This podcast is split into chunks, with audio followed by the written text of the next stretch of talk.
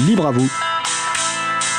L'émission pour comprendre et agir avec l'April, l'association de promotion et de défense du logiciel libre.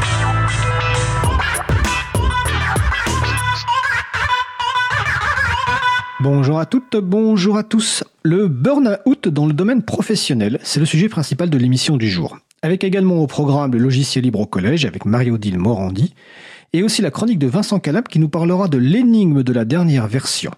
Nous allons parler de tout ça dans l'émission du jour. Vous êtes sur la radio Cause Commune, la voix des possibles 93.1 en Ile-de-France et partout dans le monde sur causecommune.fm. Soyez les bienvenus pour cette nouvelle édition de Libre à vous, l'émission pour comprendre et agir avec l'April, l'association de promotion et de défense du logiciel libre. Je suis Frédéric Couchet, le délégué général de l'April. Le site web de l'association c'est april.org et vous trouvez d'ores et déjà une page avec les références consacrées à l'émission et nous la mettrons à jour en fonction des échanges de l'émission du jour. N'hésitez pas également à nous faire des retours. Il y a des adresses pour nous contacter. Nous sommes mardi 25 février 2020. Nous diffusons en direct, mais vous écoutez peut-être une rediffusion ou un podcast. Si vous souhaitez réagir, poser une question pendant le direct, n'hésitez pas à vous connecter sur le salon web de la radio. Pour cela, rendez-vous sur le site causecommune.fm, cliquez sur chat et retrouvez-nous sur le salon dédié à l'émission. Nous vous souhaitons de passer une Enfin, de, oui, de passer une, excellente émission. On va passer au programme détaillé de l'émission. Donc, nous allons commencer dans quelques secondes par la chronique de Marie-Odile Morandi, les transcriptions qui redonnent le goût de la lecture. Marie-Odile va nous parler de logiciel libre au collège. D'ici une dizaine de minutes, nous aborderons notre sujet principal qui portera sur le burn-out, principalement dans le domaine professionnel, avec deux invités, Marilyn Gomez et Jérôme Petazzoni. En fin d'émission, nous aurons la chronique Jouons collectif de Vincent Callam qui nous parlera aujourd'hui de l'énigme de la dernière version. À la réalisation de l'émission aujourd'hui, ma collègue Isabelle Lavani. Bonjour Isabella. Bonjour. Alors, nous allons commencer tout de suite par le premier sujet. Nous allons commencer par la chronique de Marie-Odile Morandi, les transcriptions qui redonnent le goût de la lecture. Marie-Odile va nous parler aujourd'hui de logiciel libre au collège. Bonjour Marie-Odile. Bonjour. Eh bien, on t'écoute. Alors, ce mois-ci, ce qui m'amène vers nos auditeurs et auditrices pour la chronique Les transcriptions qui redonnent le goût de la lecture, c'est un coup de cœur, certes facile, venant de ma part. Il s'agit du sujet long de l'émission du mardi 4 février, donc émission récente. Trois enseignants de technologie collège ont fait part de leur retour d'expérience sur le thème technologie et logiciel libre en compagnie de Frédéric Couchet. À travers ces trois exemples, tous les enseignants de technologie collège ont pu se reconnaître et je me suis tout à fait reconnue. Ce qui m'a particulièrement plu dans leurs, dans leurs interventions, donc dans l'exécution de la transcription, c'est qu'il me semble que leurs propos sont éminemment politiques dans les explications données à la réponse à la question pourquoi est-ce important d'avoir recours au logiciel libre? Un des objectifs de l'enseignement de la technologie au collège, discipline d'enseignement général, vise l'appropriation par chaque élève d'une culture qui fera d'eux des personnes éclairées et responsables de l'usage des technologies. Les trois enseignants ont utilisé au début de leur carrière des logiciels privateurs et énoncent les raisons pour lesquelles ils les ont peu à peu abandonnés. Ces raisons sont sans appel avec des expressions telles que les entreprises qui sont dans le marché du numérique font en sorte que les gens soient ignorants. On met en avant les intérêts économiques d'un certain nombre d'entreprises au détriment de toute la population. Dans l'aspect privatif, il y a une capacité à rendre commercial quelque chose qui ne l'est pas, ainsi que les mots certes prononcés du bout des lèvres, raquette, malhonnêteté, séquestration, prison. On prend donc bien conscience qu'utiliser du logiciel privateur éloigne de l'objectif affiché, faire des collégiens des citoyens éclairés. Les avantages, les forces du logiciel libre sont énumérées et la principale est celle qui fait référence à la notion d'égalité, enjeu citoyen important. Les exemples de logiciels utilisés pour honorer cette égalité citoyenne sont, entre autres, la suite bureautique LibreOffice ainsi que le logiciel Sweet Home 3D. La même version du logiciel pourra être installée au collège, à la maison et pourquoi pas sur une clé USB si une version portable existe. Ainsi, l'élève pourra sans aucune contrainte poursuivre à la maison un travail commencé en classe, approfondir, se perfectionner s'il le souhaite. Il pourra montrer à ses parents ce qu'il sait faire, parents qui ensuite utiliseront à leur tour ce même logiciel libre. Un autre élément très important concerne la neutralité qui doit régner dans nos établissements. Il a toujours été évident qu'aucune publicité pour aucun produit que ce soit ne devrait être faite au sein de l'éducation nationale. Alors pourquoi dans nos établissements la plupart des postes mis à disposition, certes ailleurs que dans les ateliers de technologie, sont sous Windows en général? Peut-on en vouloir aux enseignants pour qui il est normal d'utiliser des logiciels propriétaires de chez Microsoft, puisque de l'aveu même de jeunes collègues, ils n'y comprennent rien? Dans la discussion, une large part est donnée au format ouvert et là encore revient la question d'égalité. Quel que soit l'outil qu'il utilise à la maison, quiconque doit être capable d'utiliser les documents fournis. C'est cette motivation que l'un des intervenants utilise pour montrer à ses collègues des autres disciplines les avantages du logiciel libre, c'est-à-dire l'interopérabilité avec pérennité des documents réalisés par chacun. Les exemples donnés sont parlants et m'ont rappelé bien des souvenirs de l'époque où, hélas, mon utilisation de logiciels privateurs était quasi quotidienne, avec les soucis qui ont suivi. Avec la version possédée, impossible d'ouvrir des documents réalisés avec la nouvelle version sans racheter le logiciel, disparition de, de certains logiciels et les documents qui en dépendaient devenus inutilisables. La pérennité des documents était effectivement un argument efficace qui vient renforcer l'exemple que donne le professeur de technologie par son attitude rigoureuse dans son utilisation des logiciels libres. Se pose alors la question de la position de la hiérarchie qui devrait donner l'impulsion nécessaire à l'utilisation des logiciels libres. Le constat est navrant. Il n'y a aucune réelle volonté politique. Peut-on, en vouloir à cette hiérarchie et au premier maillon, les chefs d'établissement, qui sont submergés de travail, donc par manque de temps, sont dans l'incapacité de changer leurs habitudes et contraints de poursuivre avec les logiciels propriétaires qu'ils utilisent? Quant aux décideurs dont dépendent les équipements, départements, conseils généraux, leur objectif est de faire en sorte que l'économie locale tourne bien. Et quoi de mieux grâce aux deniers publics que de recourir à des entreprises de services locales souvent peu disposées à se tourner vers le logiciel libre? Cet engrenage dû à l'économie libérale, nous dit un intervenant, est entretenu pour faire tourner artificiellement une roue économique, alors que d'autres solutions auraient pu être envisagées, comme embaucher des informaticiens. Peut-on en vouloir aux décideurs de l'éducation nationale qui ignorent ou feignent d'ignorer que derrière les ENT, ces fameux espaces numériques de travail, derrière les serveurs académiques de mail et derrière tout Internet, il n'y a que du logiciel libre? Certes, sont rappelés les encouragements présents dans la circulaire Héros de 2012, les recommandations du Conseil national du numérique, mais les intervenants affirment qu'il n'y a guère eu d'effet réel, ni dans l'éducation nationale, ni dans la fonction publique en général.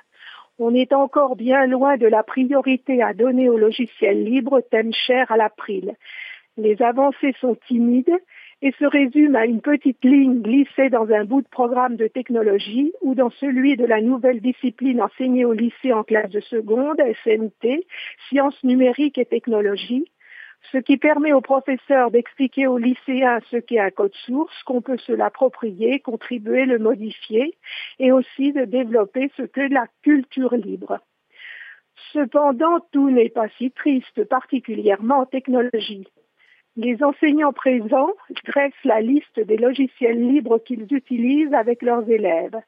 Sébastien Canet explique pourquoi il a développé le logiciel Blocky Arduino qui permet de piloter la carte électronique Arduino, un matériel libre recommandé dans les programmes pour se familiariser avec les automatismes et la, robotique.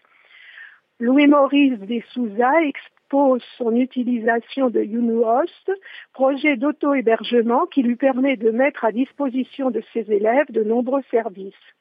Bien entendu, tous les trois d'un seul cœur indiquent qu'ils utilisent la suite bureautique LibreOffice et je me permets de rappeler l'existence de l'extension Grammalect correcteur typographique et grammatical dont il a été question dans l'émission Libre à vous du 25 juin 2019 dans la partie consacrée à LibreOffice. En conclusion, les trois enseignants s'accordent pour dire que sur cet enjeu majeur de société, il ne faut rien attendre ni de l'État, ni des collectivités, ni des politiques, que c'est un travail au quotidien sur le terrain, au jour le jour. Essayer de faire réfléchir sur leurs usages du numérique autant ses collègues que les élèves, c'est la méthode employée par Laurent Joex dans son collège. Remarquant qu'il n'y a pas beaucoup d'argent derrière de nombreux logiciels libres qui sont utilisés en classe, un souhait est émis que les libristes utilisent leurs forces pour mener ensemble cette bataille sociétale et culturelle. J'avais demandé à l'intendant de l'établissement dans lequel j'exerçais d'envisager de faire un don aux communautés qui maintiennent ces logiciels. Ce à quoi il m'avait répondu qu'il n'avait pas de ligne de budget correspondante. Que dire? Ces trois intervenants, comme l'a dit Frédéric Couchet, étaient passionnants et on se rend compte que ce qui se passe dans les classes de technologie est très encourageant. Les logiciels libres y sont largement utilisés. Je tiens enfin à Pagetech, Association des enseignants de technologie au collège, qui a mis sur son site le lien vers cette émission et vers sa transcription. J'encourage à écouter et réécouter l'émission du 4 février 2020, à lire ou relire la transcription, car c'est réellement d'un sujet politique dont il est question, technologie en collège et logiciels libres, et de près ou de loin, c'est un sujet qui nous concerne toutes et tous. Bien, merci Marie-Odile. Je vais répéter donc les, les, références que tu as déjà citées. Donc euh, l'émission Logiciel libre et technologie, c'est l'émission numéro 55 du 4 février 2020. Donc euh, le podcast et la transcription, c'est sur april.org ou sur causecommune.fm. L'émission où on a parlé de LibreOffice et de Grammalect, c'est l'émission 31 du 25 juin 2019. Vous retrouvez donc encore une fois podcast et transcription sur april.org et causecommune.fm. Marie-Odile, je te remercie. Je te souhaite de passer une belle fin de journée et au mois prochain. Entendu. Bonne journée à vous. Bonne fin d'émission. Au revoir. Au revoir Marie-Odile. On va faire une pause musicale.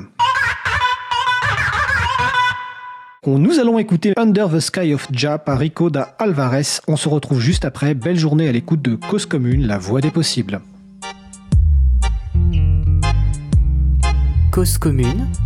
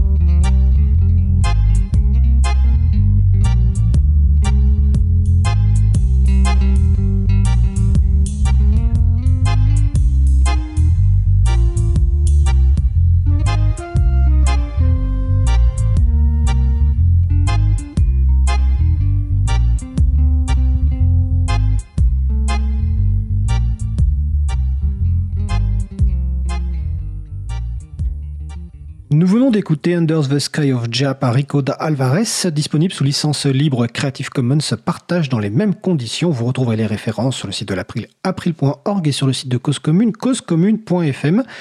Euh, vous écoutez toujours l'émission Libre à vous sur Radio Cause Commune, la voix des possibles, 93.1 en Ile-de-France et partout ailleurs sur le site causecommune.fm. Nous allons passer au sujet suivant. Nous allons donc poursuivre par notre sujet principal qui va porter sur le burn-out principalement dans le domaine professionnel avec deux invités, Marilyn Gomez et Jérôme Petazzoni. L'émission a été exceptionnellement préenregistrée le 12 février 2020. Je vais vous laisser écouter l'enregistrement et puis on se retrouve après le sujet long. Nous allons poursuivre par notre sujet principal qui va porter sur le burn-out avec nos invités. Jérôme Petazzoni, informaticien. Bonjour Jérôme. Bonjour. Marilyn Gomez, écrivain, consultante et coach auprès d'entreprises et de particuliers sur le bien-être professionnel. Bonjour Marilyn. Bonjour Frédéric. Alors en plus Marilyn, on a le plaisir qu'elle fasse une émission sur la radio Cause Commune qui s'appelle Travail à cœur. On en parlera sans doute au cours de l'émission. Alors, il y a quelques semaines, un ami me transmet un lien vers une vidéo de 2019, une vidéo d'une vingtaine de minutes, intitulée Le refactoring le plus difficile de ma carrière. Alors déjà, je demande pourquoi cette personne m'envoie cette vidéo euh, qui a l'air très technique, dans laquelle en fait Jérôme Petazzoni, développeur informaticien, parle bah, non pas de, de technique, mais de dépression et de burn-out. Et cet ami m'écrit, c'est un témoignage rare et instructif. Bah, D'où l'idée de l'émission du jour consacrée au burn-out, avant tout dans le monde professionnel, mais au fond dans toute organisation au sens large. Alors, en première question, j'aurais envie de vous demander euh, un petit peu comment vous vous sentez aujourd'hui, quelle est votre euh, météo intérieure, et donc, euh, par exemple, si vous étiez un, un ciel, quelle couleur seriez-vous aujourd'hui? Marilyn Gomez Grand ciel bleu ensoleillé. Très bien. Jérôme Petazzoni Aujourd'hui, un ciel bleu très azur. Je ne sais pas si c'est ensoleillé, mais je pense au ciel bleu un peu d'hiver euh, où il n'y a, a, pas de nuages. Il fait pas forcément chaud, mais c'est très bleu et très dégagé. Bah, parfait. Alors, première question. Euh, on croit sans doute savoir c'est quel burn-out. En tout cas, on a sans doute tous une définition ou des mots-clés associés au, burn-out, mais il me paraît intéressant de vous poser comme première question votre propre définition ou votre propre vision de, ce qu'est le burn-out. Euh, Marilyn Gomez. Euh, alors, dans mon livre, j'ai écrit que le burn-out, c'était le point culminant d'un enchaînement de causes intérieures révélées par une cause extérieure, à savoir le travail dans ce cas. Mais c'est après une longue réflexion que, que ça m'est venu parce que je l'ai vu quand même comme, une, comme un vrai changement, un vrai un point de non-retour où, où il y a un nouveau monde des possibles qui est qui, s'ouvre à nous, mais encore faut-il faire euh, une démarche de, de, de, connaissance personnelle à travers un cheminement personnel en fait. D'accord, on va préciser que le livre c'est Comment sortir du burn-out aux éditions euh, Dervy, sorti en 2019. Exactement. Et dans ton livre, tu parles d'ailleurs euh, au tout début de Big Bang quelque part. Oui. une sorte de Big Bang intérieur qui ouvre de nouvelles perspectives, un nouvel espace-temps et un retour sur soi quelque part. Exactement. C'est en tout cas pour moi c'est comme ça que je l'ai ressenti comme un point qui me permettait d'aller ailleurs, mais il fallait fermer euh, beaucoup de portes derrière moi pour euh, pouvoir envisager des nouvelles perspectives. D'accord, on va revenir là-dessus. Euh, et Jérôme Petazzoni, quelle est toi ta définition, ta présentation du, du burn-out? Hein, Pour moi, je dirais qu'il y, y, a une définition avant et après, avant l'avoir vécu et, et, après. Avant, c'était quelque chose d'un petit peu vague, en se disant bon, c'est quand on travaille trop et puis qu'on s'épuise. Euh, et puis quand ça m'est arrivé, je me suis rendu compte que c'était c'était assez différent. Déjà pour moi, c'est passé d'abord par une dépression avant que je me rende compte que, que finalement c'était peut-être bien un burn-out. Euh, donc ça a été une perte de motivation, une, euh, enfin les difficultés associées à la dépression. Euh, et puis au bout d'un moment, je me suis rendu compte que c'était peut-être bien un burn-out et j'ai raffiné un peu mes recherches sur le sujet euh, parce que j'avais fait beaucoup de beaucoup de recherches sur la dépression, j'avais regardé beaucoup de vidéos, j'avais lu des, articles, euh, des fois presque médicaux, des fois plus des, des blog posts. Et quand, un petit peu par hasard, euh, j'ai fait une sorte de test pour évaluer le, le burn-out et que ça m'a dit que j'étais dans le rouge, je me suis dit, tiens, on va réorienter un peu les, les projecteurs. Et je me suis rendu compte que c'était pas forcément que l'épuisement professionnel, euh, et pour moi, donc mon, burn-out personnel, ça a été se rendre compte qu'il fallait que je change euh, de travail euh, de, manière assez large, c'est-à-dire changer de société, changer la nature un petit peu de mon activité et, se réinventer aussi. Alors je l'ai, pour moi, j'ai eu moins l'impression d'un Big Bang comme comme l'a décrit Marilyn, mais quelque part, j'ai l'impression d'être en encore un petit peu dedans. Alors pas dans le sens où je me sens encore en état de burn-out, mais dans le sens où je suis en train de faire une sorte de transformation dans, ma vie et mon travail qui n'est pas terminée. Euh, donc je suis pas capable d'avoir un recul encore dessus.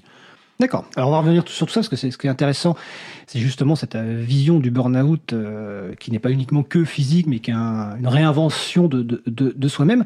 Alors tu as parlé des tests. Ma deuxième question, c'est un petit peu comment on, on peut euh, déterminer qu'on est en, burn-out ou pas Et aussi, quelle est la différence Toi, tu fais visiblement la différence entre dépression et, burn-out. Je ne sais pas d'ailleurs si Marilyn, toi, tu fais une différence entre les deux déjà. Est-ce que tu peux expliquer, d'ailleurs, Jérôme, quelle différence toi tu fais entre dépression et burn-out? Alors, la différence que je fais entre les deux, déjà, je vais commencer en disant que je suis pas du tout spécialiste euh, du domaine. Enfin, j'ai vécu ça, mais c'est que mon expérience personnelle. Et donc, moi, ce qui m'est arrivé, c'est pas la définition canonique de la dépression et du burn-out.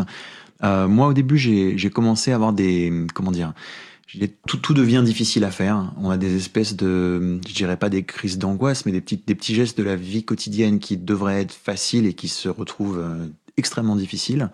Euh, des fois, le matin, ça devient euh, impossible de, de, de, se lever, de, euh, de faire quoi que ce soit. Même quand ce qu'on doit faire, euh, c'est pas forcément aller au boulot. Hein. Ça peut être aller à la plage avec des amis, un truc super sympa sur le papier, et puis le moment venu, impossible de sortir du lit, quoi.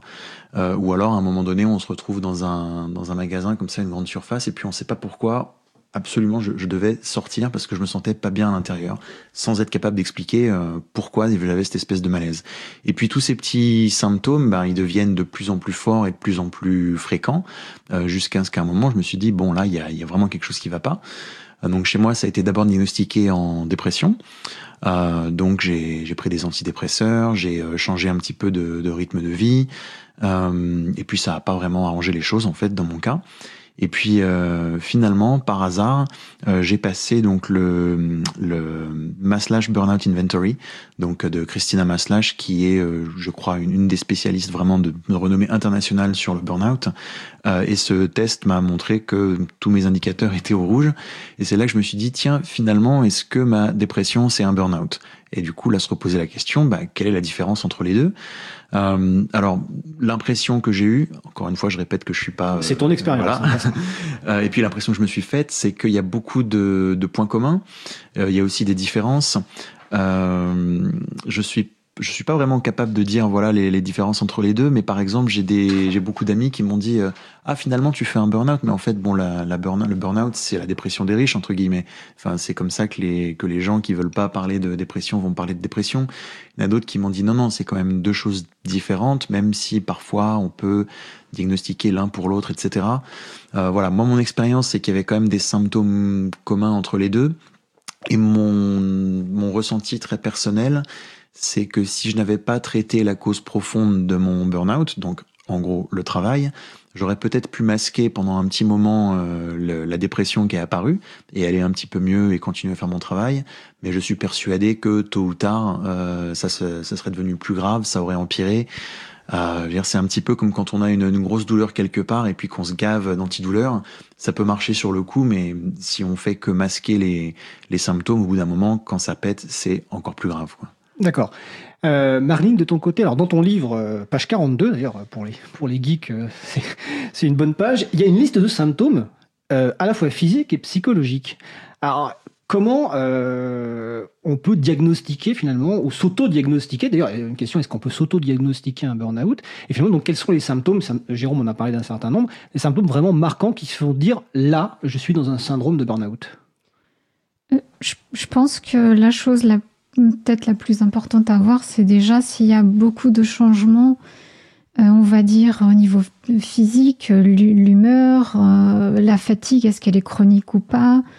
Euh, il y a tous les, tous les signes que, que je cite dans, dans, dans cette page-là, qui est quand même une longue liste, mais je pense qu'il y a tout un...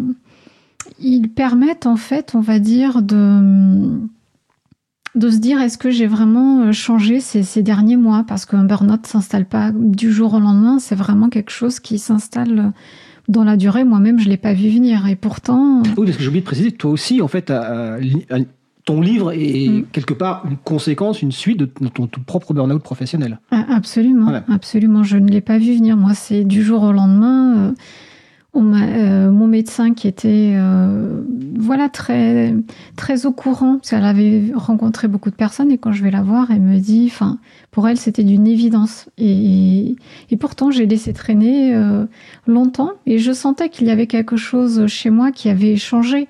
Mais voilà le travail le quotidien le, trop de tout fait que on passe un peu à côté de nous-mêmes finalement Ce qui est intéressant dans ta liste d'ailleurs, c'est qu'en mm. fait, il y, a deux catégories. Il y a symptômes physiques. Alors, si j'en prends quelques-uns, fatigue chronique, maux de tête, euh, problèmes cardiaques, palpitations, envie de vomir, de, vomir nausée.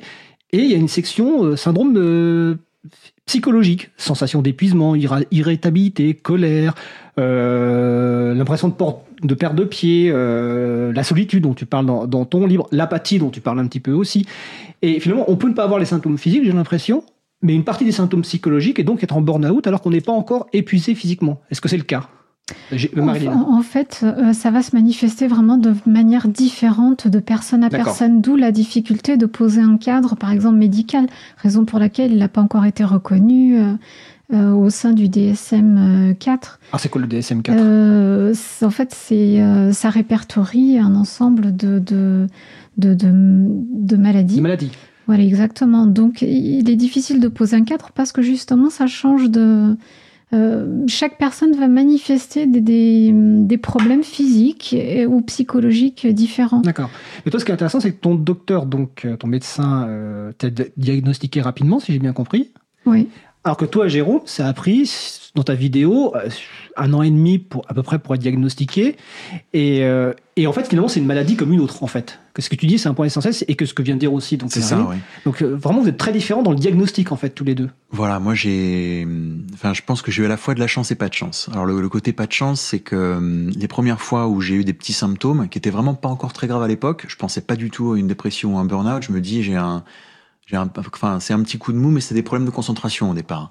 Euh, donc quand je suis allé consulter, en fait, je suis tombé sur un médecin généraliste, mais qui m'a pas du tout compris. Euh, alors, ce qu'il faut savoir dans tout ça, c'est que je, je, vis aux États-Unis, je suis à San Francisco à ce moment-là.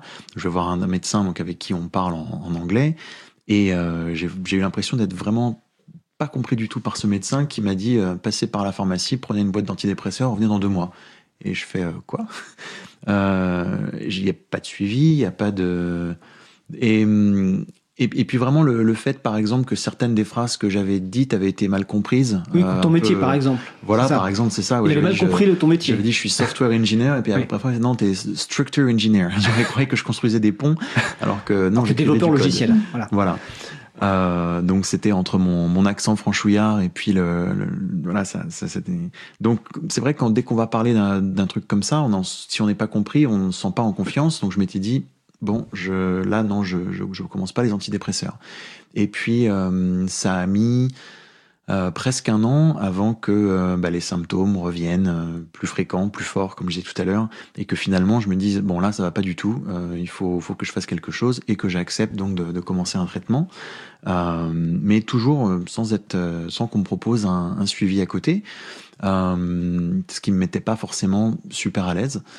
Et puis euh, ça, donc j'ai dû changer plusieurs fois de médicaments. Et puis quand ça a commencé à aller mieux, c'est beaucoup plus tard que vraiment par hasard, euh, quelqu'un qui faisait une étude sur euh, justement l'expatriation, euh, la santé mentale dans les technologies, etc., m'a fait passer ce, ce, ce, fameux test. Ce test de Maslach, c'est ça? Voilà, c'est ça. Euh, et c'est là que ça m'a amené à, à, réfléchir. Alors à partir de ce moment-là, j'ai changé de démarche. C'est-à-dire qu'au lieu d'essayer de, de, me dire, bon, il faut soigner ma dépression, je me suis dit, il va falloir traiter le burn-out. Euh, et à partir de ce moment-là, j'ai essayé de réfléchir quelles étaient les, les solutions. Donc j'ai essayé de prendre un congé sabbatique, puis euh, pour résumer, ça n'a pas marché. Donc j'ai pris la décision de, de, partir de là où je travaillais. Euh, donc ça, c'était le côté pas de chance, euh, parce que hum, j'ai pas eu de chance au niveau des médecins sur qui je, je suis tombé. Euh, ensuite, le côté euh, chance, je dirais, c'est que j'ai l'impression de de pas être tombé très bas entre guillemets, euh, parce que j'ai réussi à m'arrêter avant que. ce soit trop tard, en fait. Voilà, exactement.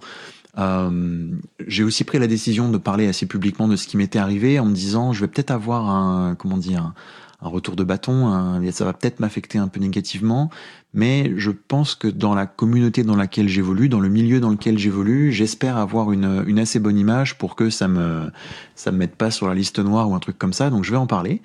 Euh, et euh, j'ai eu une quantité de, de messages de soutien en public ou en privé. Et quelques dizaines comme ça de personnes qui sont venues me parler en privé, alors ou bien des gens que je connaissais un peu de loin ou, des fois pas du tout, qui m'ont raconté leur histoire euh, pour me dire qu'elles aussi avaient vécu un, truc comme ça et je me suis rendu compte, mais euh, ben déjà que c'était beaucoup plus courant que, que ce que j'imaginais. et d'autre part que j'avais eu beaucoup de chance parce que le nombre de, de gens qui m'ont dit qu'ils avaient dû carrément changer de métier, d'industrie, etc., des, des gens dont c'était pas du tout euh, accepté par la famille, l'environnement, et je me suis dit waouh, j'ai quand même énormément de chance euh, que autour de moi les, gens acceptent euh, ça euh, et même euh, me, me, soutiennent et qu'à chaque fois que j'en parle en fait je pour l'instant j'ai surtout reçu des messages d'encouragement et ça m'a beaucoup ému et je me suis dit voilà dans, dans mon, métier, mon métier jusqu'à présent, c'était d'aller dans des conférences pour parler d'outils techniques et de choses comme ça. Bon, ça continue d'être ce qui me ce qui me fait vivre hein, parce qu'aujourd'hui, je fais des des formations sur euh, Docker et Kubernetes qui sont des outils assez techniques dans mon outils, milieu. Logiciel libre assez technique. On va pas rentrer Exactement, dans le détail. voilà. Euh, mais par contre, euh, je, quand j'en ai l'occasion, je, je viens parler de mon expérience en, bah, encore une fois, en soulignant que c'est que mon expérience qui m'est arrivée à moi et que ça n'a pas vocation d'universalité, mais pour dire que c'est un truc normal qui peut arriver à tout le monde. Quoi. D'accord, ça c'est intéressant. Je vais rebondir justement sur avec Marilyn parce que c'est c'est ce que tu dis euh, dans ta présentation, c'est que c'est quelque chose qui est, qui est très euh, fréquent. Euh, toi, Marilyn, euh, tu as écrit un livre euh, qui s'appelle donc on le rappelle comme, comment sortir du burn-out. Par ailleurs, en termes professionnels, donc tu es euh, tu es consultante et coach et tu accompagnes des entreprises dans le bien-être professionnel. Tu voulais réagir sur autre chose d'abord? Oui, j'allais juste réagir euh, par rapport à ce que venait de dire euh, Jérôme. Moi, euh, pour la petite histoire, euh, coup de chance, euh, on va dire coup de chance que le médecin était assez attentif à ce genre de, cas puisqu'il en avait déjà eu pas mal, mais moi manque de bol à l'envers de de, de, Jérôme, je suis tombée très bas. Donc euh, c'est ce qui m'a fait aussi pouvoir Parce qu'à un moment, tu disais même dans ton livre que tu tu, tu t'osais plus sortir en fait. Ah oui, oui, tu oui. restais J'étais complètement. terrorisée en fait. Alors qu'à l'inverse. Jérôme il sortait beaucoup parce qu'il fait Ouais. beaucoup de conférences. Donc c'est vrai qu'il y a deux différents niveaux. Mm. Euh, et donc toi, tu as eu la chance finalement de tomber sur un médecin euh, bah, qui avait déjà eu ce genre de cas. D'ailleurs, ça me fait penser à une question. Est-ce que d'ailleurs euh, en, en France, donc Jérôme nous a fait le retour d'expérience euh, aux États-Unis, mais est-ce qu'en France, les médecins euh, sont, sont formés? Est-ce qu'ils sont habitués à faire passer les tests dont a parlé euh, Jérôme ou d'autres tests pour identifier ce burn-out plutôt que simplement donner la première réponse qu'a eu Jérôme, c'est prenez des pilules, quelle que soit la couleur, et vous irez mieux. Comment sont les médecins sont formés en France? Euh, Médecins généralistes et médecins du travail d'ailleurs. euh, Je pense, je pense que les gens connaissent euh, plutôt bien le sujet. Après, euh, c'est vrai que ça va dépendre vraiment de, de, de- voilà, de, de leur connaissance. Est-ce qu'ils le font ou pas C'est tellement, euh, on va dire, euh, euh, variable que c'est vrai que j'ai pas de réponse précise euh, Non, non, mais ça. Mm. D'accord. Euh, donc on a, on a parlé des, des symptômes et là donc je renvoie donc sur les tests euh, cités par Jérôme mais aussi le livre. Donc je répète page 42, il y a euh, il y a bien une vingtaine ou une trentaine même de. Et de encore, symptômes. et encore, il y aurait pu en avoir plus, Voilà. mais je me suis dit que c'était déjà pas mal. Bon, ça, ça peut faire flipper un petit peu parce Mm. qu'au au début moi je commençais à essayer, à essayer de remplir Mm. les ca- voir si les quel cas je, je cochais mais donc en tout cas c'est très intéressant ça c'est donc les, les symptômes mais une fois qu'on a identifié ces symptômes et que comme l'a expliqué Jérôme bah, finalement il faut trouver ce que tu appelles dans ta conférence la route cause donc la cause racine Euh, quelles sont les, causes potentielles d'un burn-out euh, et en fait j'ai découvert qu'il n'y avait pas que des causes physiques il y avait d'autres causes euh, donc Marine, dans ton livre, tu en, parles. Euh, Est-ce que tu peux nous citer quelques causes principales qui peuvent conduire à un burn-out? Alors, si on part des causes professionnelles, on pourra dire euh, le surmenage, la suradaptation ce sont euh, globalement toujours des gens très engagés, très impliqués, euh, qui se suradaptent euh, facilement à, à leur environnement. Puis après, il y aura euh, le fait de, de faire des tâches répétitives, ennuyeuses. euh, et- et voilà, il y a toute une, on va dire, un, un environnement de travail qui peut conduire à des relations qui, qui sont dysfonctionnelles aussi, qui, qui, qui vont créer plus de frustration et de... Bah, dans, dans la liste, Oui. notamment, euh, ah, c'est marrant, écouté un podcast récemment qui n'avait rien à voir avec le sujet, et à un moment, la personne parle du burn-out et dit que l'une des causes principales, selon elle, c'est le manque de... euh, l'absence de reconnaissance. C'est-à-dire que c'est une des causes euh, dans le monde professionnel. C'est donc... Mhm. Je je voyais pas ça comme étant un- un- une cause principale, mais en tout cas selon elle. Donc quel est votre retour d'expérience là-dessus? Parce que je crois que tu en parles aussi, Jérôme, Marilyn. C'est une des causes vraiment principales, c'est dans le monde professionnel, l'absence de reconnaissance. Oui, je pense que ça joue pour beaucoup l'absence de reconnaissance, mais plus tard je l'ai compris autrement, c'était que je posais euh, ma reconnaissance à l'extérieur euh, de moi, c'est-à-dire j'attendais un retour des autres en me disant voilà, c'était bien, enfin, le, ce côté travail qui, qui, correspondait à leurs attentes. Et, finalement, j'ai compris plus tard que la reconnaissance, il faut que je l'ai de moi vis-à-vis de moi. Et, quand je la pose à l'intérieur de moi, cette reconnaissance, eh bien, je suis moins dépendante d'une reconnaissance extérieure. Donc finalement, ça va moins m'impacter l'opinion ou le regard de l'autre. Et aujourd'hui, on est dans une société où on est aussi beaucoup dans, dans ce dans, ce regard de l'autre. On a besoin de plaire, on a envie de plaire. Euh, voilà, il y a tout, tout un ensemble de circonstances qui font que on, est beaucoup dans, cette, dans ce besoin de reconnaissance. D'accord. On va revenir sur ce point-là dans la partie reconstruction quelque part, mhm. parce que ça, ça, fait euh, écho avec ton introduction euh, quand tu as parlé de euh, du burn-out comme un enchaînement de causes intérieures euh, révélées par des causes extérieures. Donc c'est intéressant. Je vais revenir sur la partie. Donc toi, euh, Jérôme, je crois que tu parles un petit peu de cette absence de reconnaissance dans ta conférence. Et aussi, euh, alors une des causes que cite aussi Marilyn dans son, dans son livre, c'est le côté humiliation qu'il peut y avoir dans, dans le domaine professionnel.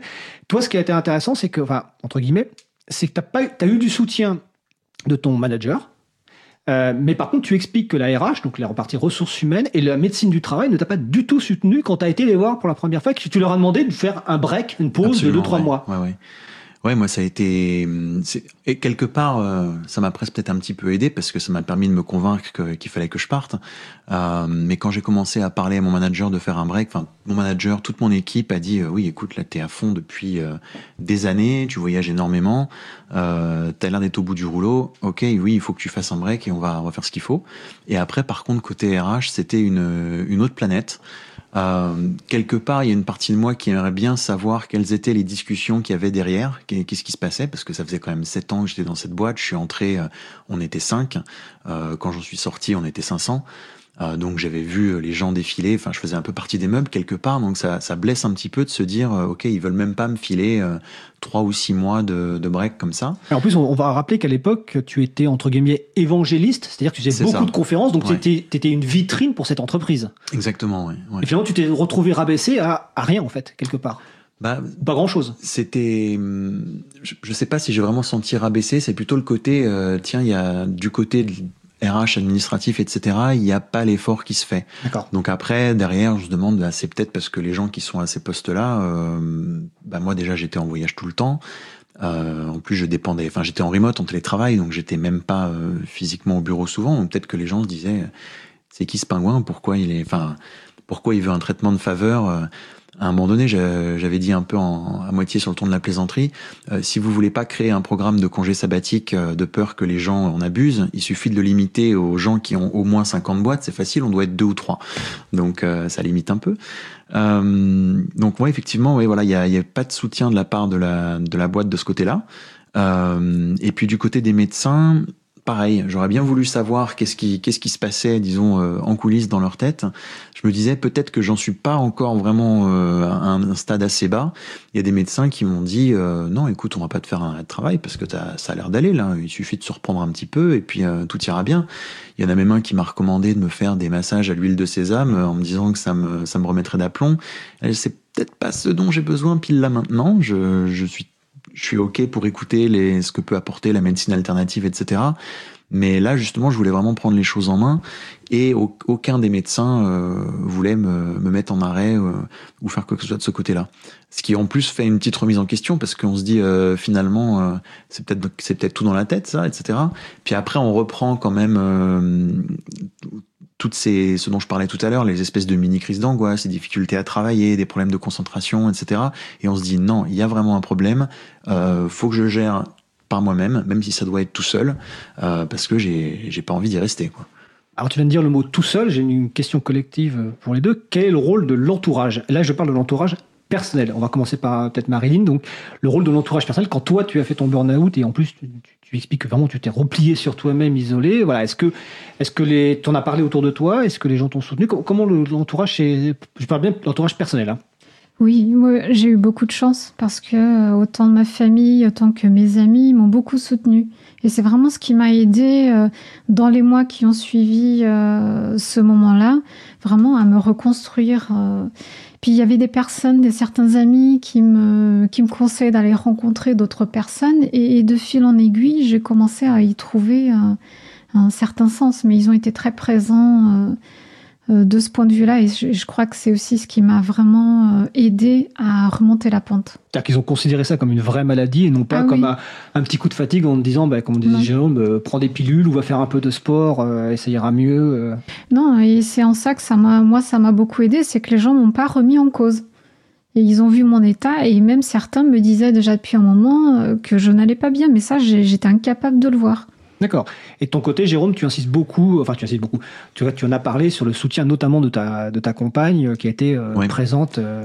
Ouais, c'est le, pour moi l'entourage a été hyper important pour bon déjà l'entourage direct, que notamment bah, ma compagne qui m'a beaucoup aidé, qui a, enfin comme comme comme disait Marilyn, hein, qui a vraiment fait ce qu'il fallait pour pour m'aider. Et puis d'autre part, je me suis rendu compte aussi au milieu de tout ça que que j'étais un petit peu un animal social et que j'avais besoin d'interagir avec des gens. Euh, par exemple, fin 2016, quand, quand vraiment ça allait pas bien du tout, euh, je suis allé à une conférence et puis euh, je suis retombé sur deux Français que je connaissais.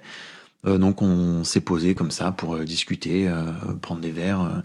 et j'en suis ressorti en allant vraiment beaucoup beaucoup mieux. Ça, ça, a été suffisamment fort pour que je me rende compte, tiens, là, il y a un truc. Ça, c'est quelque chose dont j'ai besoin. Euh, la musique, par exemple, aussi. Donc, l'entourage m'a aidé parce que cet entourage a non seulement accepté et me donné une espèce de feedback positif, mais en plus, intrinsèquement, ça me, ça me nourrissait, entre guillemets. Rien que le fait d'être avec des gens, d'avoir des, des, des, vraies conversations sur des vrais sujets de vie, euh, ça, pour, pour moi, c'est très important.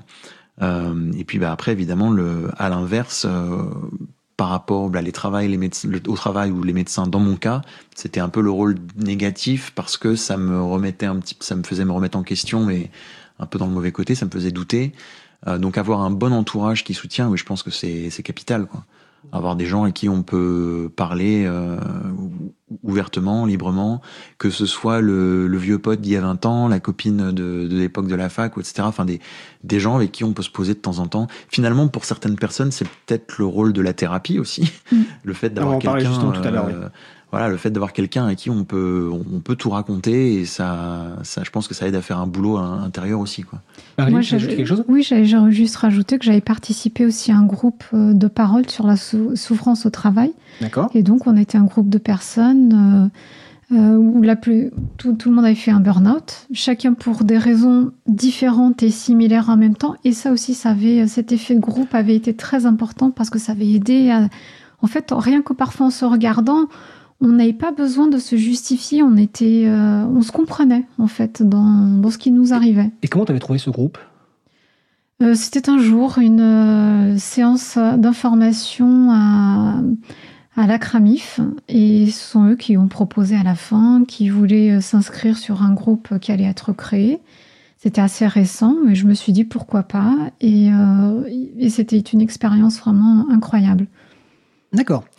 Alors là, on a parlé euh, au début des, symptômes, des, causes profondes. On va parler euh, maintenant un petit peu de bah, comment traiter, puis comment se reconstruire, parce que vous êtes tous les deux, vous avez employé ce terme-là.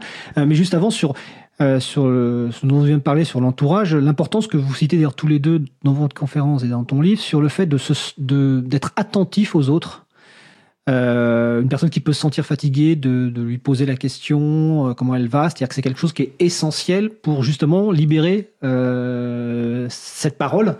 Euh, est-ce que toi, par exemple, dans, dans, dans ton coaching d'entreprise, c'est quelque chose sur lequel tu insistes Est-ce qu'il y a des choses concrètes ou c'est simplement le fait d'être un être humain et d'être s'intéresser à ce que vit l'autre au quotidien en fait? Oui, je, pense que c'est très important que d'être ouvert aux autres et d'être attentif un peu à l'environnement qui nous entoure, d'être dans cette bienveillance et tenter de cultiver ça au maximum parce que je crois que c'est ça aussi qui fait un peu la différence dans le fait de, de pouvoir prévenir peut-être un peu plus ce, ce genre d'événements.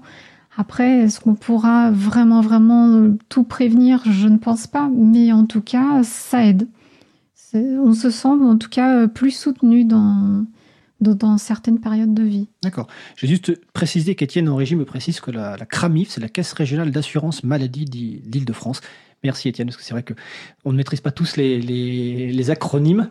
Et, donc, et toi, Jérôme, j'ai une, une, question en lien avec ça. Euh, tu, as parlé donc euh, initialement dans un, post sur un site web de, ce burn-out. Euh, tu disais que tu pouvais le faire parce que tu estimais que vu ce que tu faisais, les gens l'accueilleraient bien. Et tu as eu beaucoup de retours. Est-ce que ça a permis à des gens de, révéler quelque part leur propre burn-out en disant bah, tiens, là, ce que tu viens de raconter, j'ai l'impression, je le vis et je peux enfin mettre un mot sur ce que je ressens, sur ce que je vis? Je pense que oui, même, même si je pourrais pas dire comme ça, euh, tiens, mais il y a beaucoup de gens qui m'ont dit euh, j'avais besoin d'entendre ça. Euh, ou un truc super émouvant comme ça, quand je suis descendu de scène après en avoir parlé, je crois que c'était en avril 2019, je me rappelle que le, le gars de la régie audio qui est venu prendre le, micro que j'avais comme ça, il m'a demandé dis donc, ta, ta présentation va être mise en ligne après parce que moi j'ai besoin que ma, que ma femme entende ça parce que je crois qu'elle est là-dedans elle aussi.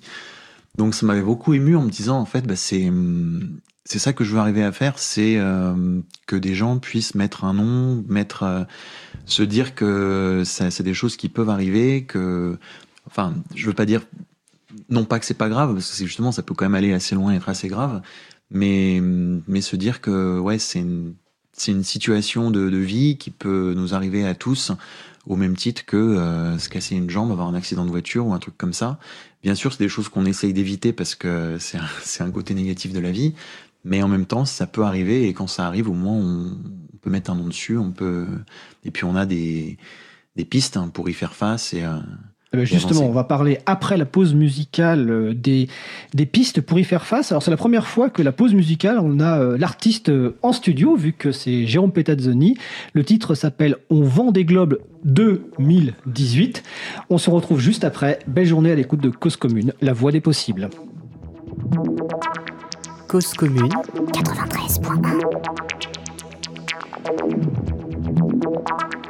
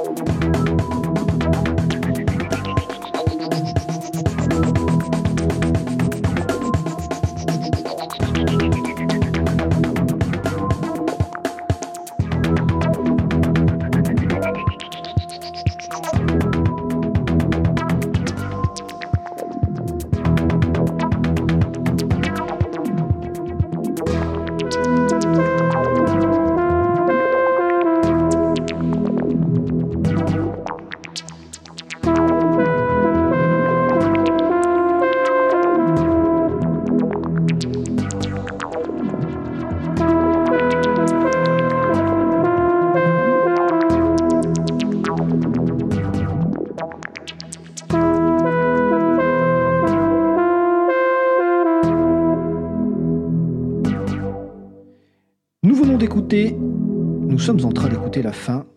On vend des globes 2018 par Jérôme Petazzoni qui est avec nous en studio. C'est disponible sous licence libre Creative Commons se partage dans les mêmes conditions. Vous retrouverez les références sur le site de l'April, april.org. Vous écoutez toujours l'émission Libre à vous sur Radio Cause Commune 93.1 en Ile-de-France et partout dans le monde sur causecommune.fm. Nous allons poursuivre notre discussion sur le burn-out, donc avec euh, Jérôme Petazzoni qui est informaticien et Marilyn Gomez qui est écrivain, euh, écrivain excuse-moi, consultante et coach auprès d'entreprises sur le bien-être professionnel. Donc avant la pause musicale, on a parlé un petit peu des symptômes, des causes, du retour d'expérience de nos deux invités. Et là, on va parler un petit peu bah, du, sujet important, c'est qu'une fois qu'on a identifié qu'on est en, en, burn-out, c'est euh, que faire pour remonter la pente et même plus loin pour se réinventer. Je crois que c'est un terme que tu emploies, Marilyn, dans ton livre. Se réinventer. Alors, quand on parle de burn-out, euh, les gens, je pense, euh, se disent plutôt, bon, on va essayer de récupérer physiquement. Mais en fait, un burn-out permet de se réinventer. Marilyn Gomez. Oui, absolument. Je pense que on peut transformer les, épreuves difficiles de notre vie en une opportunité de d'être peut-être plus nous-mêmes en fait, en partant un peu à cette euh, découverte, un peu à la recherche de soi. Et, déjà, je pense que ça passe aussi par un travail émotionnel de ne plus euh, poser nos émotions en déni. Il y a ça qui se passe souvent aussi, c'est que on a des peurs, hein, parce que le burn-out c'est aussi une histoire de peur hein, derrière. Euh, euh, enfin, en tout cas, une partie de, de l'histoire. de peur euh, dans, le cas de son histoire personnelle, tu veux dire? Oui, je pense que ce soit peur de l'insécurité, peur de, la solitude. Enfin, après, chacun aura ses raisons, mais qui font que on va on tente de tenir un cap qui, à un moment donné, ne tient plus, plus la route.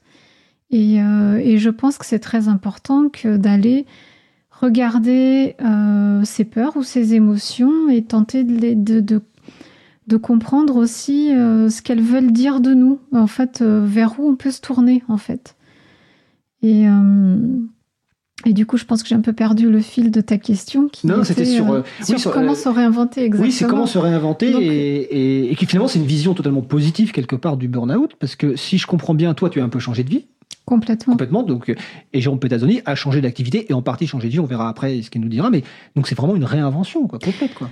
Euh, oui, parce qu'en fait, je crois que euh, parfois on s'éloigne de qui on est et des choses qu'on veut faire. Et à partir du moment où, en tout cas pour moi, où j'ai eu cette euh, voilà où ça m'est arrivé, je me suis posé beaucoup de questions sur aussi le sens de ma vie, vers où est-ce que je voulais aller, qu'est-ce que je voulais faire. Je ne savais plus vraiment ce, que j'aimais, ce que je voulais faire. Ça a mis du temps. L'écriture, c'est venu un peu par hasard. Euh, et, de fil en aiguille, bon, ben, je n'ai plus arrêté d'écrire, je continue, euh, je continue à écrire, mais, mais voilà, j'ai profité de ça en me disant, voilà, comment est-ce que j'ai envie de vivre ma vie pour tenter de m'en rapprocher un maximum de qui je suis moi, au fond, au fond de moi. Je pense que c'est vraiment, euh, alors c'est pas toujours facile parce que voilà, il faut tenter d'aller se dépasser, tenter d'aller chercher ce petit quelque chose à l'intérieur de nous qui va faire la différence pour nos vies. Alors, c'est pas si facile et je suppose que euh, une aide peut être nécessaire. Tout à l'heure, Jérôme Petazzoni, tu parlais de l'importance de, la thérapie. Est-ce que tu peux nous expliquer justement euh, quel rôle a joué, pour toi la thérapie dans cette réinvention de, ton, de toi? Alors pour moi la, thérapie ça a été euh, très utile pendant la phase disons dépression, c'est-à-dire avant que je puisse mettre l'étiquette burn-out sur ce qui m'arrivait où, je, pensais que c'était entre guillemets que une dépression, je mets entre guillemets parce que c'est déjà déjà assez grave. Et, euh, et, la, thérapie, ça m'a aidé en fait à mettre un petit peu de, de, de, l'ordre dans les idées, des plein de plein de petits détails. Alors c'est difficile. Par exemple, j'ai un, ami qui a une fois qui a eu une très bonne une très bonne comparaison. Il disait quand on fait de la thérapie, en fait, il n'y a jamais une séance individuelle qui représente une espèce de de, de, d'avancées euh, comme ça qu'on peut identifier. C'est un processus un peu global, quoi. C'est, je sais pas, c'est un petit peu comme si on montait des escaliers. Euh, chaque marche euh, en soi, c'est rien, sauf qu'une fois qu'on a monté l'escalier, on est en haut. Donc là, dans mon cas, c'est, un petit peu ça, c'est que je pourrais pas dire, tiens, il y a eu une séance là qui a été la révélation. Par contre, le fait d'avoir quelqu'un qui a pu suivre un petit peu ça, me donner des outils euh, par exemple, c'est grâce à ça que je me suis mis en place un, un mood chart, donc en français une espèce de tableau en fait qui suit un peu mon voilà de mon humeur. De l'humeur, voilà. Euh, donc c'est un et c'est un truc que j'utilise encore aujourd'hui en fait. C'est qu'à la fin de chaque journée, euh, j'ai un j'ai un tableau donc euh, une feuille de calcul où je note euh, en gros mon niveau d'énergie, mon, mon niveau de concentration, est-ce que j'étais plutôt motivé, plutôt pas motivé, est-ce que j'avais envie de voir les gens.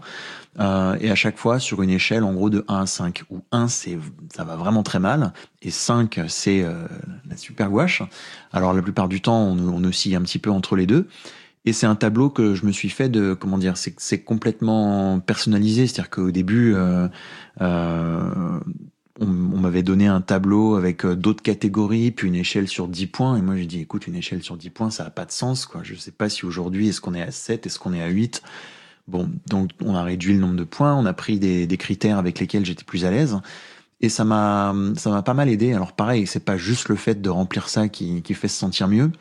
Mais par exemple, ça m'a permis de, de, me rendre compte des moments où ça allait mieux et où ça allait moins bien. Alors il y, avait, il y a eu quelques, quelques révélations qui n'en étaient pas. Euh, J'ai évoqué tout à l'heure le fait de, à une conférence comme ça, tomber au hasard sur euh, deux Français que je connaissais, passer un bon moment ensemble et me rendre compte, c'est vraiment important, j'ai besoin de ça. Bah là, pareil, euh, je me rappelle d'un d'un voyage à San Francisco où j'ai vu des amis et après quand j'ai regardé euh, la courbe il y avait des, il y a tout qui était euh, à 5 comme ça pendant quelques jours. Et, même si après coup, euh, c'est toujours facile quand on regarde derrière soi de se dire ah bah oui, euh, je, le savais. Bah, je pense que sans ce, sans ce petit graphe là que je me faisais, je m'en serais pas rendu compte en fait. J'aurais peut-être pu passer à côté de ça, alors que c'était quand même vachement important. Ça m'a permis de me confirmer, ok, j'ai besoin d'être avec des gens, de voir des amis, d'avoir ces, ces échanges là, euh, voilà. Euh, ensuite, l'impression que j'ai eue sur la, sur la thérapie en général, euh, bah, c'est qu'il y a des gens qui sont meilleurs que d'autres. Euh, j'ai fait, alors moi en plus, je suis passé par aussi beaucoup de, de thérapies en ligne parce que comme je voyageais beaucoup, euh, c'était pas toujours possible de s'astreindre à voir toujours la même personne chaque semaine au même endroit en personne. Enfin, c'était même juste pas possible du tout. Donc j'ai essayé un petit peu par téléphone ou par, ou par Skype.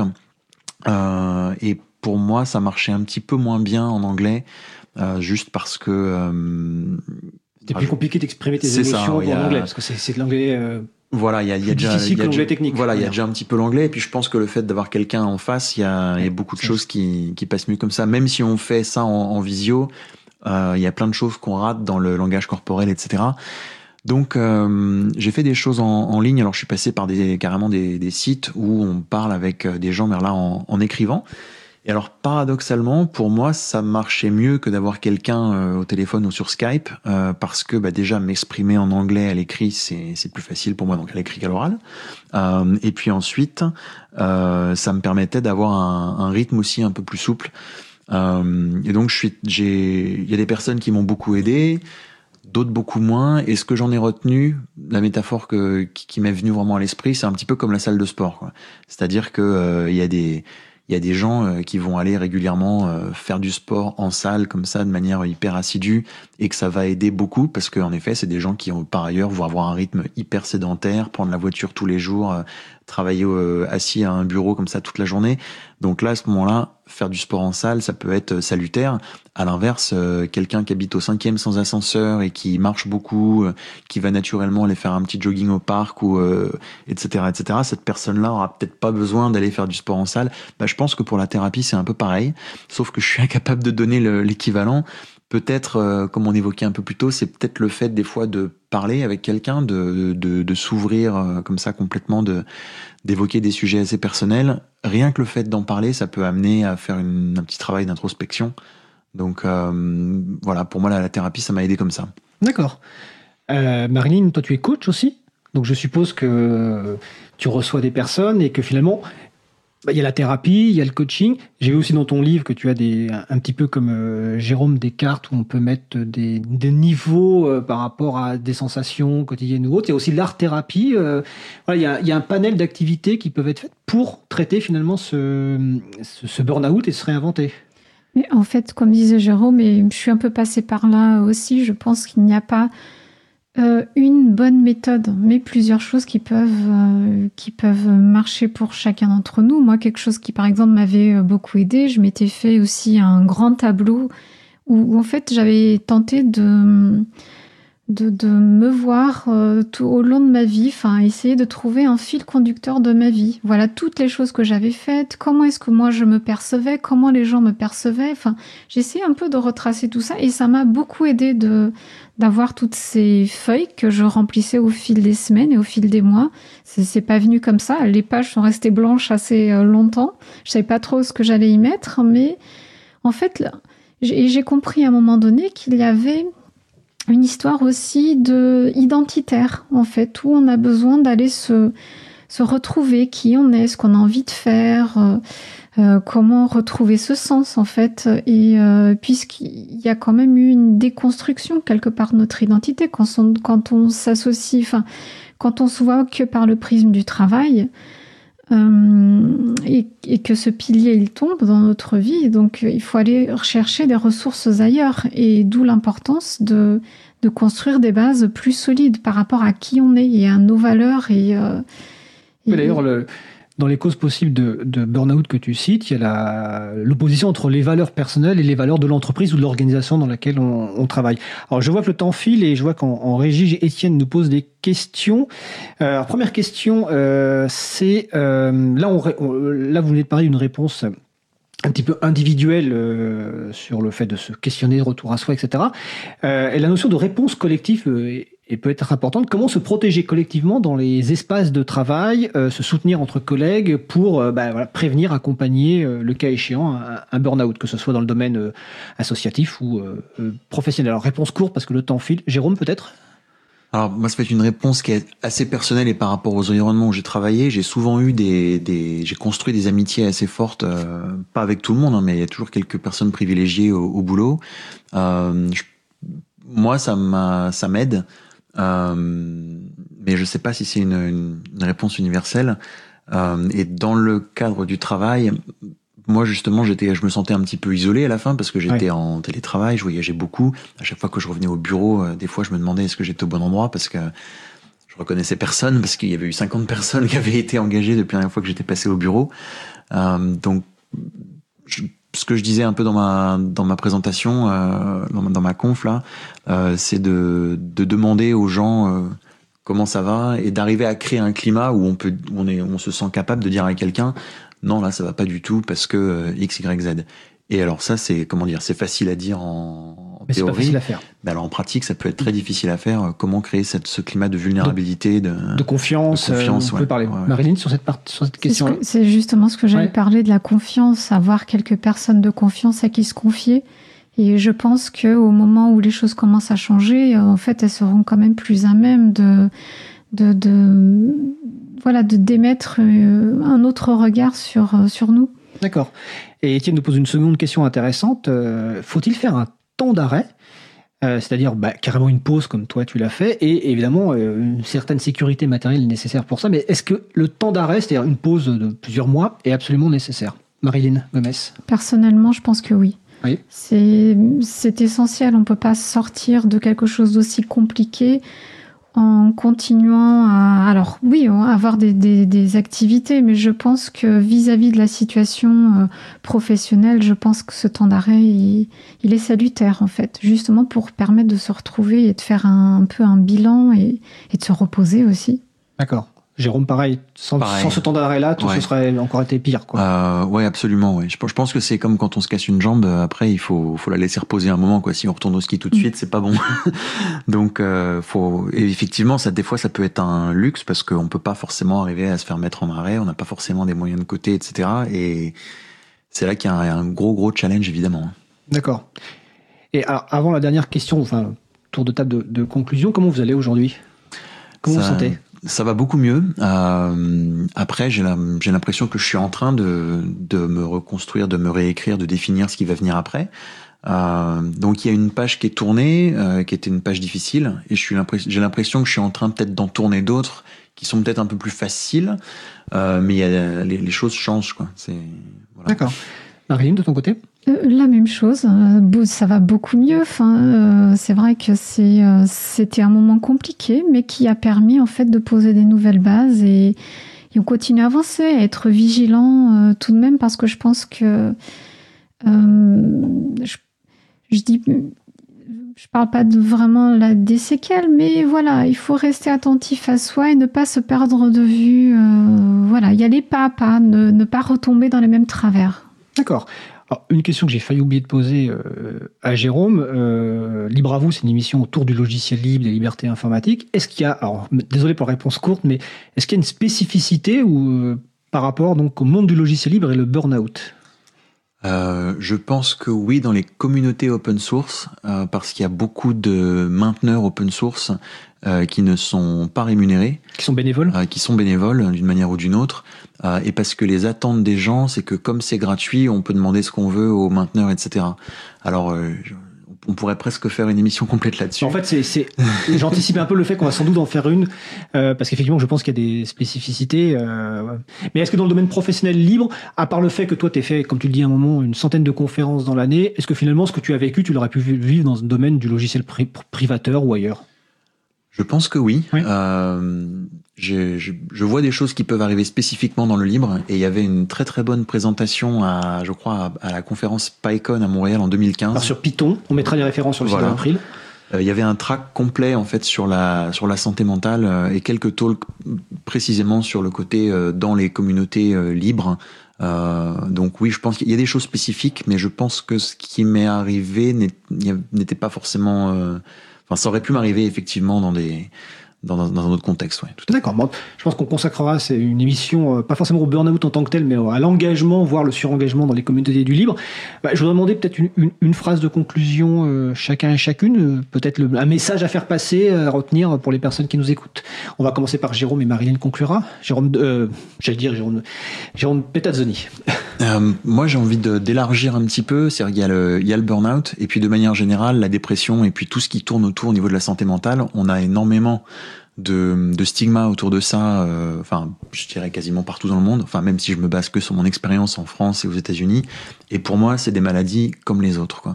Donc, euh, une dépression, euh, un, un cancer, des choses comme ça, c'est on a du mal à accepter ça en fait parce que souvent on est super rationnel et on se dit euh, c'est quoi les signes concrets, euh, la, la quantité de, de, de je sais pas quoi que j'ai dans le sang ou dans le corps qui me dit je suis déprimé, je suis pas déprimé. Donc c'est c'est pas aussi clair que ça, mais pour moi c'est une maladie comme une autre. Il faut qu'on accepte ça.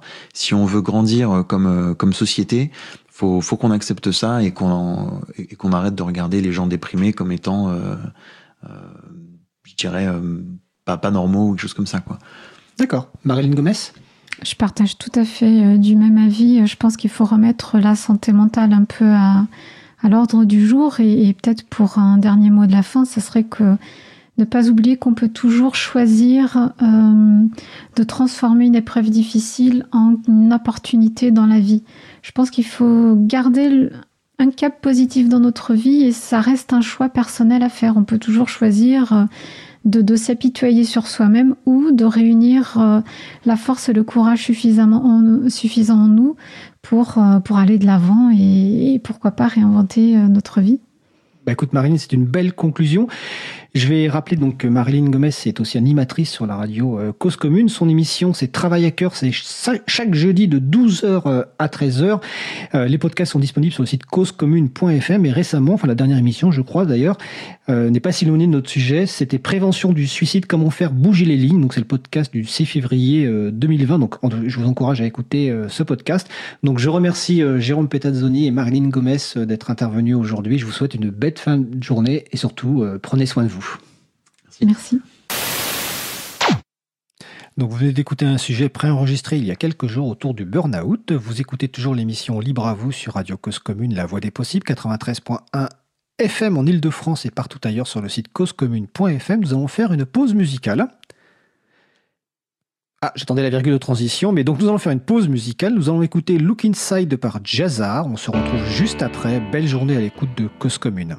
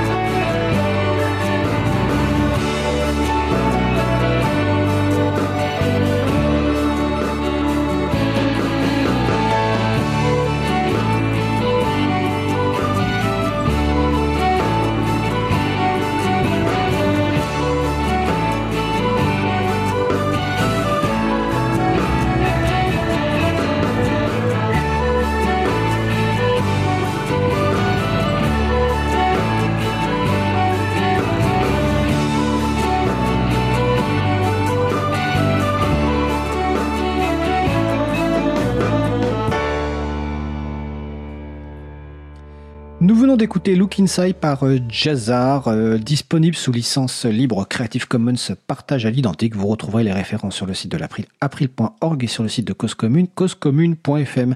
Vous écoutez toujours l'émission Libre à vous sur Radio Cause Commune, la voix des possibles 93.1 en Ile-de-France et partout dans le monde sur le site causecommune.fm.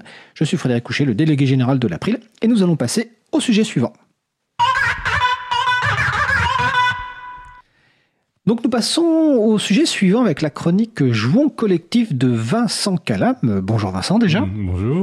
Alors aujourd'hui tu vas nous parler de l'énigme de la dernière version. Oui, alors c'est une expression que j'ai entendue il y a quelques années euh, lors de la présentation d'un logiciel de gestion de, de projet. C'était euh, dans la bouche d'une personne qui travaillait dans le monde de l'humanitaire. Et euh, cette expression que j'avais beaucoup aimée évoquait le, le, fait de travailler sur un document commun via des échanges de courriels.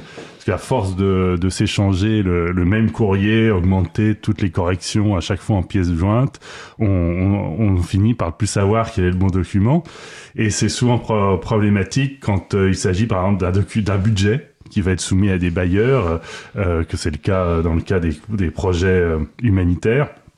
L'établissement d'un tel budget décide, nécessite de nombreux échanges et d'allers-retours entre les différentes personnes et donc on peut vite se confondre trouver confronté à une accumulation de, pièces jointes et de, versions différentes. Je pense que c'est une expérience qui, parlera aux personnes qui nous écoutent. Euh, alors, question euh, qui tombe en plus dans notre actualité euh, d'émission, parce que la semaine dernière, on, a parlé de Nextcloud, qui est un logiciel libre et un site d'hébergement, notamment de partage de, de fichiers. Donc, est-ce que les logiciels de partage de fichiers comme Nextcloud peuvent résoudre ce problème?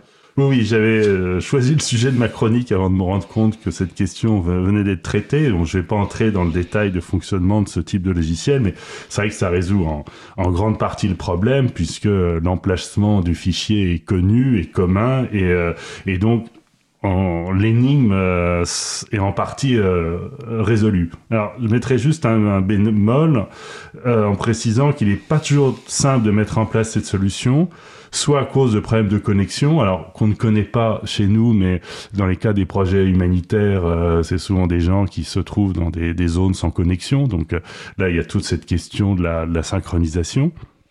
Soit euh, comme souvent aussi d'habitude de travail qui n'est pas facile de, de changer du, du, jour au lendemain. Il est souvent nécessaire d'installer un logiciel client sur l'ordinateur pour euh, ce type de logiciel comme Nextcloud euh, et euh, sera, on a toujours la tentation d'aller au plus simple en, en joignant un fichier à son courriel qui reste une manipulation très facile.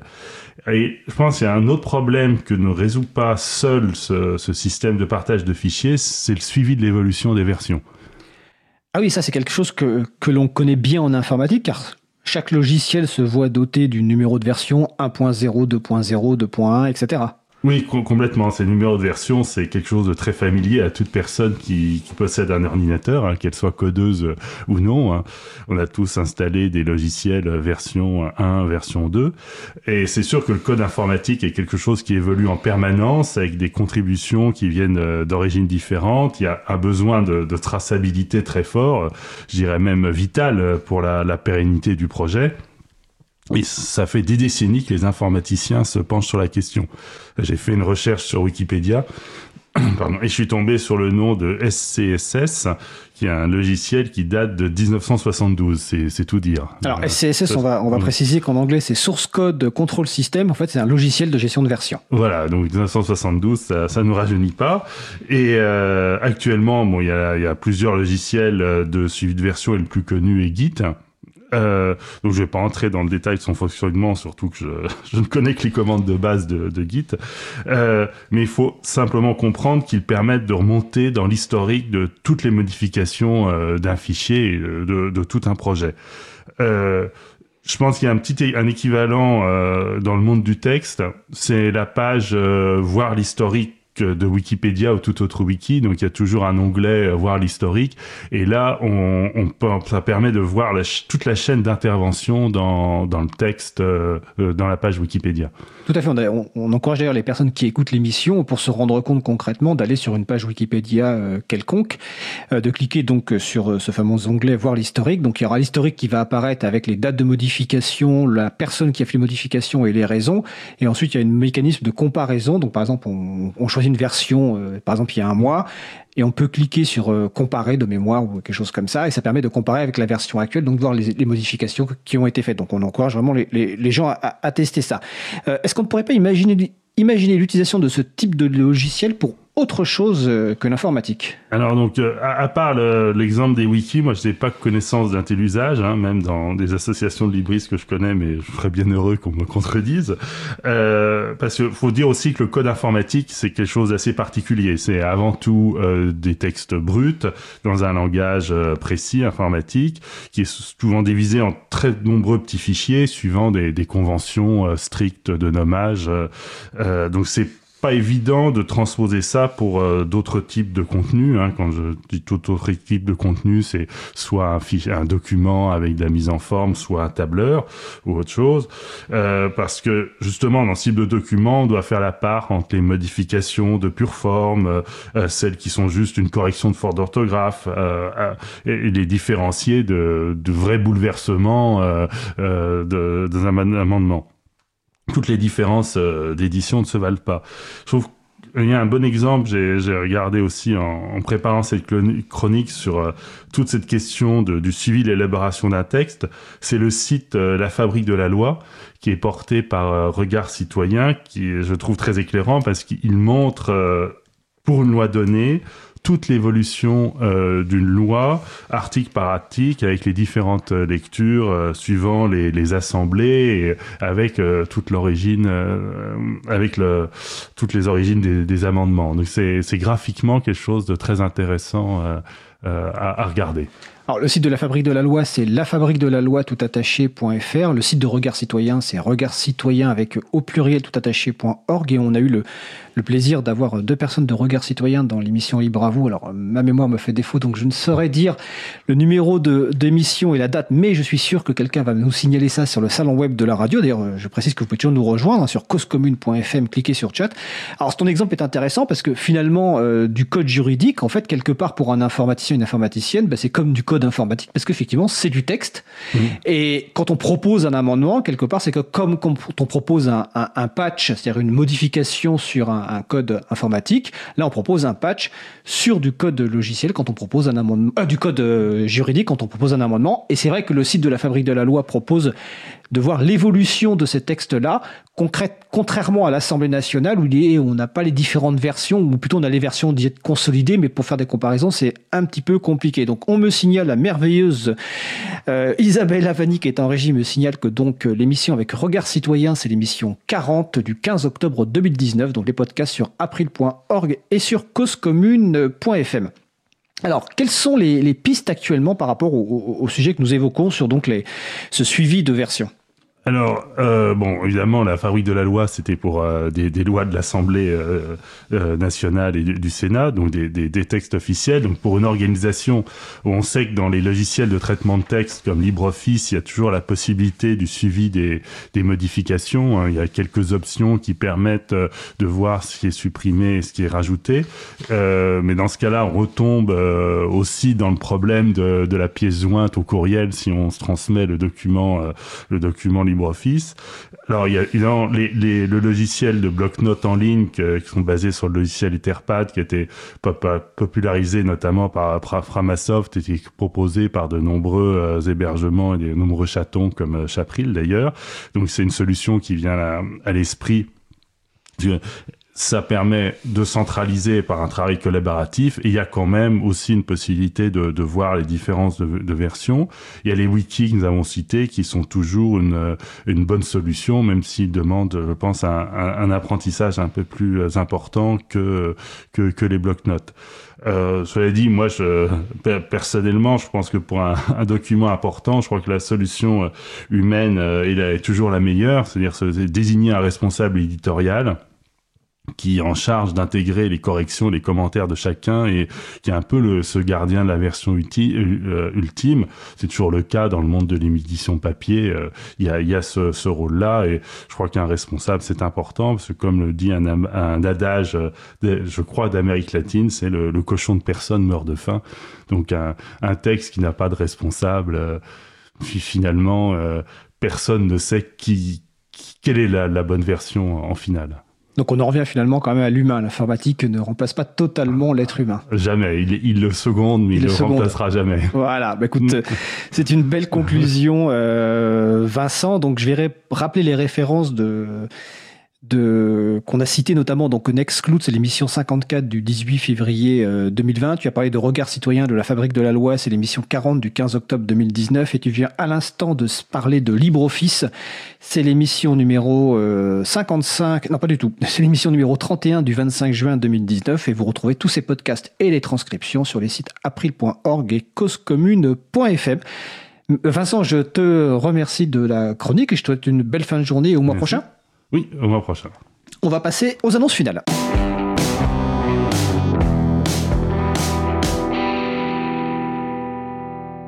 On va finir par euh, quelques annonces finales. Alors d'abord, pour les personnes qui souhaiteraient nous, rencontrer, une fois par mois, on, fait un apéro dans notre local à, Paris. Le prochain, c'est le 28 février euh, donc 2020 à partir de 19h. Le local, c'est dans le 14e arrondissement de Paris. Hein. c'est 44-46 rue de l'Ouest. Toutes les informations sont sur le site de l'April, april.org. Comme chaque jeudi soir, à la FPH ou officie euh, Vincent, donc 38 rue Saint-Sabin dans le 11e, la soirée de contribution au logiciel libre, enfin au libre d'ailleurs en général, de 19h30 à 22h, c'est ouvert, ouvert, à toute personne qui souhaiterait euh, contribuer ou simplement en, savoir plus. Euh, demain, mercredi 26 février à 19h, il y a une rencontre avec Anne-Sophie Jacques, Maxime Gage sur le thème Pour un interlitre libre et éthique, comment changer nos habitudes? Ça se passe au 17 et 19 rue Visconti à Paris, entrée libre gratuite mais réservation recommandée. Euh, vous retrouvez les références sur le site de l'agenda du libre, agendadulibre.org. Dans le Mans, euh, parce que tout ne passe pas à Paris, même si on est une émission qui est diffusée en Ile-de-France, on est aussi diffusé partout en France et, partout dans le monde. Il y a la permanence du mercredi après-midi, donc la prochaine a lieu donc bah, demain mercredi de 12h à 17h au local de l'association, donc euh, pour l'associatif Coluche ah ben, j'aime beaucoup ce nom. 31 allées Claude Debussy au Mans. Euh, présentation, initiation et maintenance des logiciels libres, emplacement de Windows par GNU Linux et formation gratuite, entrée libre tout public. Toutes les références, vous le retrouverez sur le site de l'agenda du libre, agenda-du-libre.org, évidemment sur tous les autres événements. Notre émission se termine. Je remercie les personnes qui ont participé à l'émission du jour. Vincent Calam, Jérôme Petazzoni, Marilyn Gomez, Marie-Odile Morandi, au manettes de la régie aujourd'hui, Isabelle Vanni. Merci également à Sylvain Kutzmann qui nous traite les podcasts et à Olivier Grieco qui les finalise et les met en ligne. Et aussi, je l'oublie assez souvent et dommage parce qu'il fait un grand travail, c'est Quentin Gibaud qui fait la découpe des podcasts ensuite par sujet. Vous retrouverez sur le site de l'April, april.org et sur le site de la radio causecommune.fm toutes les références utiles. Euh, n'hésitez pas à nous faire des retour pour indiquer ce qui vous a plu, mais aussi des points d'amélioration. Toutes vos remarques et questions sont évidemment les bienvenues. Nous vous remercions d'avoir écouté l'émission. N'hésitez pas à la faire connaître partout auprès de vos amis, collègues, etc. Et faites également plus globalement connaître la radio Cause Commune, la voix des possibles. La prochaine mission aura lieu donc en direct mardi 3 mars 2020 à 15h30. Ce sera ma collègue justement Isabelle Lavani qui animera le sujet principal qui portera sur Libre en fait, libre-en-fait.net, des événements de découverte du logiciel libre et de la culture libre en général qui sont proposés partout en France autour du 20 mars 2020 dans une dynamique conviviale et festive. Nous vous souhaitons de passer une belle fin de journée. On se retrouve en direct mardi prochain et d'ici là, portez-vous bien.